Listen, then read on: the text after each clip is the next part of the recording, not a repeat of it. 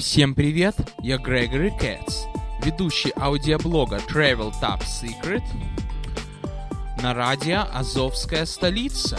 Сегодня мы вспомним о поездке в Торонто, которая в моей жизни состоялась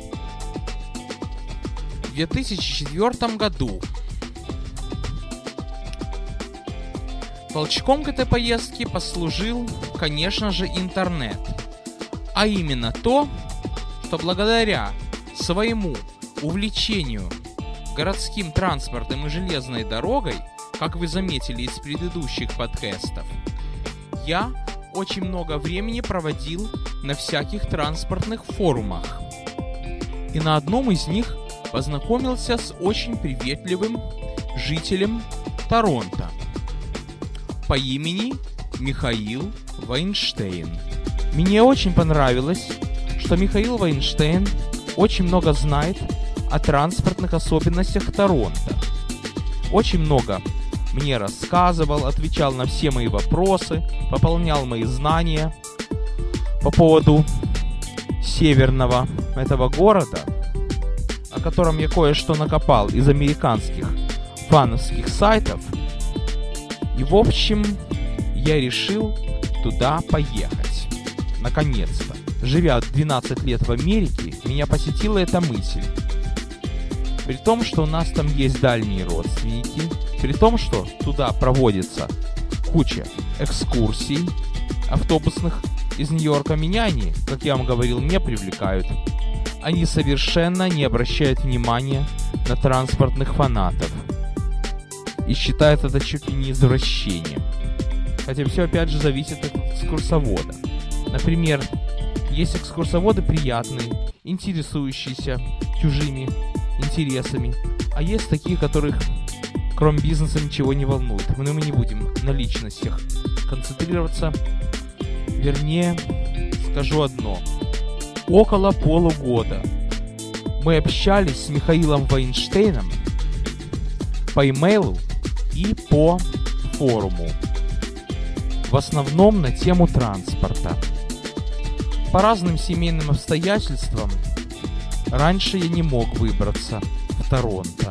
Но когда я подумал, что если я сейчас это не сделаю, то не сделаю никогда, я ему написал, знаешь, что я все-таки поеду на автобусную экскурсию.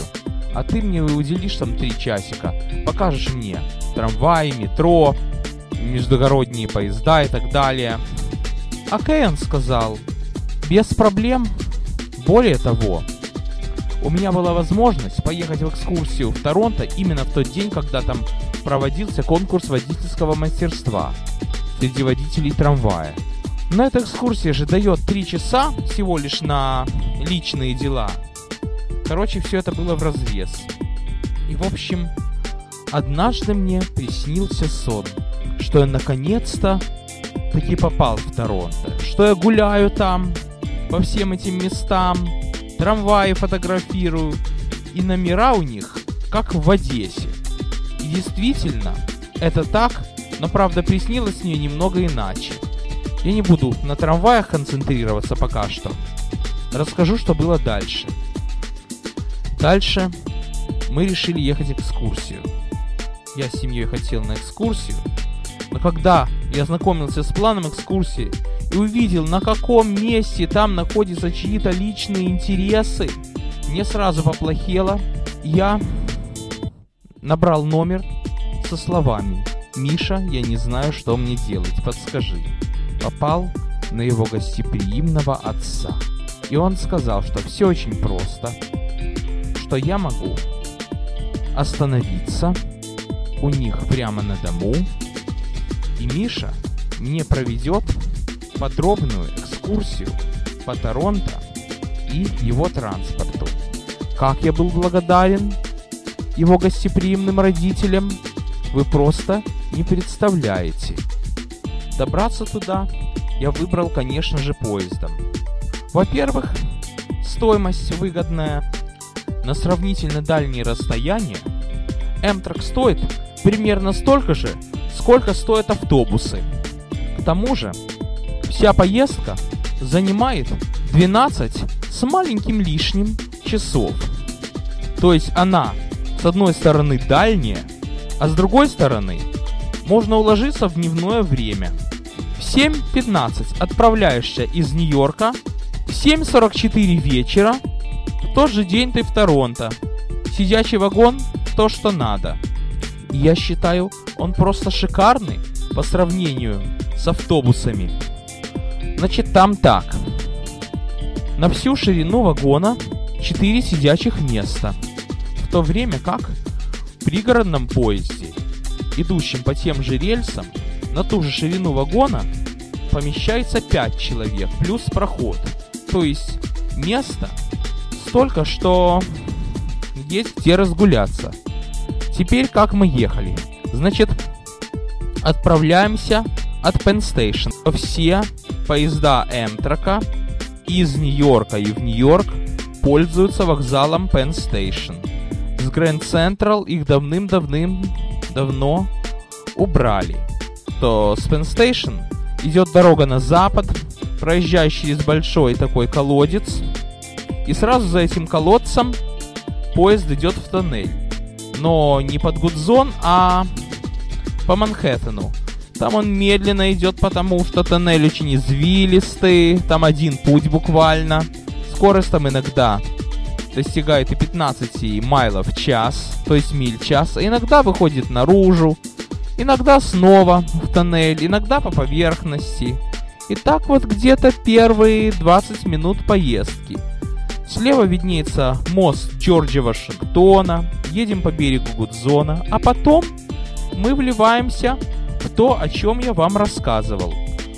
В первом своем подкасте про линию вдоль Гудзона. Помните, я вам говорил, что там на самом кончике Манхэттена стоит такой разводной мостик, вернее не разводной, а поворотный, который, когда поезд должен пройти, поворачивается на 90 градусов а когда корабль должен пройти на 90 градусов, только противоположную сторону.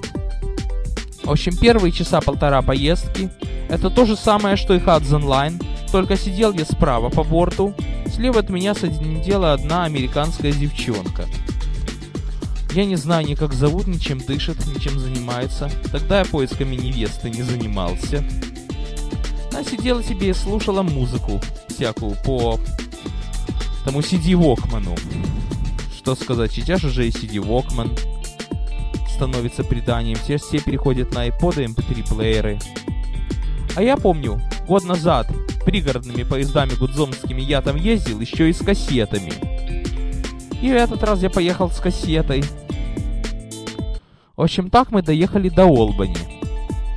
Вернее, дорога от по Кипси, конечного пункта метро Норд до Олбани, ничего особенного. Вот я вижу фотографию станции Хадсон. А вот на ней ручная стрелка. Вот машина припаркована. Симпатично, конечно. Но гораздо интереснее было, когда мы подъехали к вокзалу в Олбани.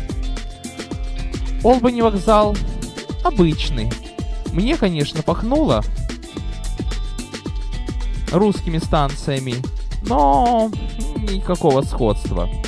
Стоит себе поезд, полчаса, меняют локомотив. Как это заметно? Очень просто. В вагоне гаснет свет и перестает работать кондиционер. Ну ненадолго. Минут так на 10. Тяга на протяжении всей дороги дизельная. Единственное, что от Нью-Йорка первый час где-то, как говорится, дизель-электрик, то есть такой электровоз, который может работать и на дизельном топливе, и от третьего рельса, когда там в тоннелях, когда нельзя пускать дым, но все равно. Это только на самый крайний случай. К сожалению, на протяжении всей дороги ни одного миллиметра контактной сети вы не увидите, за исключением первых двух шагов за Penn Station. Дальше все. Зато первый час можно увидеть третий рельс. Короче, локомотив, который вез нас до Олбани, имеет возможность иногда переключаться на третий рельс. а тот, который везет нас от Олбани до самого до Торонто, полностью дизельный. Потому что никакого третьего рельса там не нужно. На сегодня все. Продолжение услышите в следующем выпуске через неделю. С вами был Грегори Кэтс.